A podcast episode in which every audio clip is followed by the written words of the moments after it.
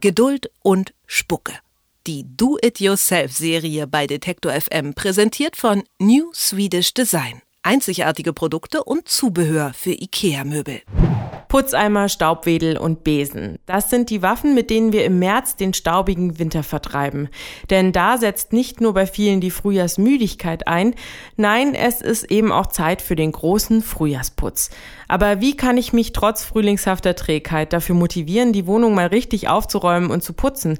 Und wo fange ich überhaupt an, den Staubwedel zu schwingen? Darüber spreche ich jetzt mit meiner Kollegin Marie-Christine Landes. Hallo Marie. Hallo Caro.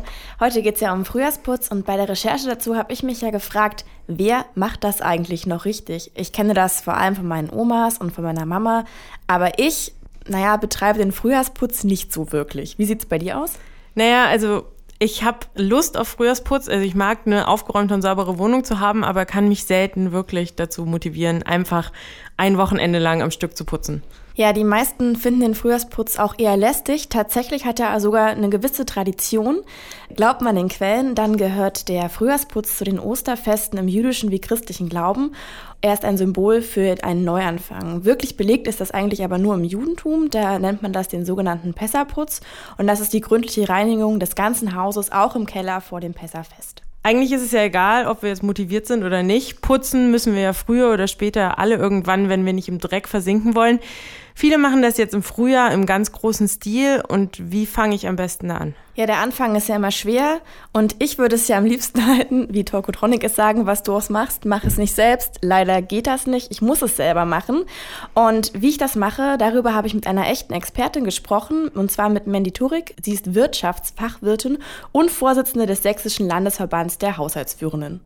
Also ich würde immer mit dem Schwierigsten anfangen, weil dann habe ich das erstmal weg zum Beispiel alle Küchenschränke oben abräumen und abwischen.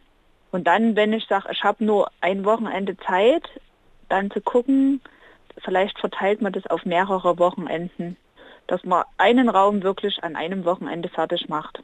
Also ich muss wirklich nicht die ganze Wohnung oder das ganze Haus auf einmal putzen. Ich arbeite mich von Raum zu Raum durch und fange eben zum Beispiel in der Küche an, mache die fertig und gehe dann weiter zum Bad. Klingt ja eigentlich auch logisch, denn wenn man sich nur Zeit für die einzelnen Räume nimmt, dann kann man die ja auch gründlicher sauber machen. Genau, deshalb sollte ich strukturiert vorgehen und denn dann übersehe ich auch weniger. Zum Beispiel Haarsprayreste, die sich an den Steckdosen im Bad sammeln oder auch den ganzen Staub, der hinter die Schränke fällt, die ich normalerweise eigentlich nicht vorziehe. Nicht vergessen, Fenster putzen. Das macht man ja auch nicht so oft im Jahr, oder?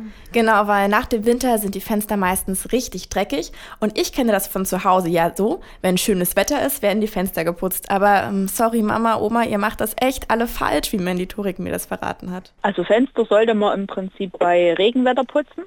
Also bei Wetter, wo die Luftfeuchtigkeit höher ist, führt dazu, dass sie nicht so schnell abtrocknen. Dadurch kann man so Putzstreifen vermeiden. Ne? Auch bei Sonnenschein ist es relativ unpraktisch, Fenster zu putzen, weil einfach die Scheiben zu schnell abtrocknen. Da erinnere ich mich zum Beispiel noch an meine Oma, die hat tatsächlich immer gesagt, nicht bei Sonnenschein Fenster putzen. Ja, deine Oma kannte den Trick anscheinend. Naja, das größte Problem ist ja aber eigentlich gar nicht das Putzen, sondern wie motiviere ich mich überhaupt. Aber auch dafür hat Mandy Turik Tipps. Dass man sich im Vorfeld schon so ein bisschen positiv drauf einstimmt, dass man dann sagt, ach guck mal, wird ja dann auch wieder wunderschön sauber und ich bin dann durch und lasse ein bisschen die positiven Gedanken erst einmal mich darauf hin einstellen. Dann auf jeden Fall brauche ich eine freie Bahn. Wenn jetzt da die Kinder mit umher wuseln. Das hält mitunter bei der Arbeit auf. Vielleicht ist man dann auch ganz gut beraten, wenn man jetzt sagt, an dem Tag koche ich nicht, sondern ich bestelle mir über Mittag eine Pizza. Ne? Also so ein bisschen, hm, wenn ich schon hier in meiner Wohnung arbeite, sollte es auch für mich komfortabel sein. Hm, vielleicht kann der Freund oder der Ehemann mit anpacken, geht es ein bisschen schneller und dann abends ab ins Bad, in die Wanne, eine schöne Entspannungsmassage oder irgendwie sowas, wo man sich dann den ganzen Tag über die schwere Schufterei so ein bisschen belohnen lassen kann. Die Frau Turek hat es gerade schon angesprochen, Kinder sind so ein Riesenthema beim Putzen. Also bei mir ist es zum Beispiel so, dass meine kleine Tochter, die ist jetzt ungefähr ein bisschen älter als ein Jahr, ständig um die Beine wuselt und das alles auch ziemlich kompliziert macht. Und nicht jeder, der Kinder hat, der hat ja auch die Möglichkeit, sie dann für den Frühjahrsputz zu den Großeltern oder zu Freunden zu bringen. Und es ist ja irgendwie dann auch wichtig, dass sie irgendwann mal lernen, selber sauber zu machen. Ja, das stimmt. Und Mandy Turek sagt auch, man kann die Kinder natürlich auch einbinden. Bei Kleinkindern ist das etwas schwieriger. Da ist es nicht möglich, wenn das Kind ein, zwei, drei Jahre alt ist.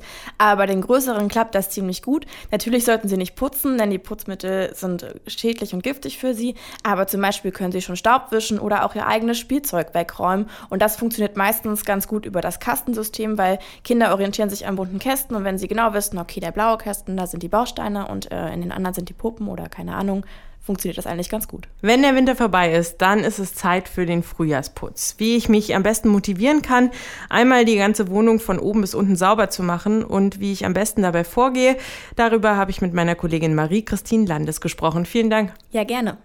Und in der kommenden Woche geht es dann bei Do It Yourself, Geduld und Spucke um den ganzen Krimskrams, der sich so ansammelt und wie ich ihn richtig sortiere. Geduld und Spucke. Die Do-It-Yourself-Serie bei Detektor FM präsentiert von New Swedish Design. Einzigartige Produkte und Zubehör für IKEA-Möbel.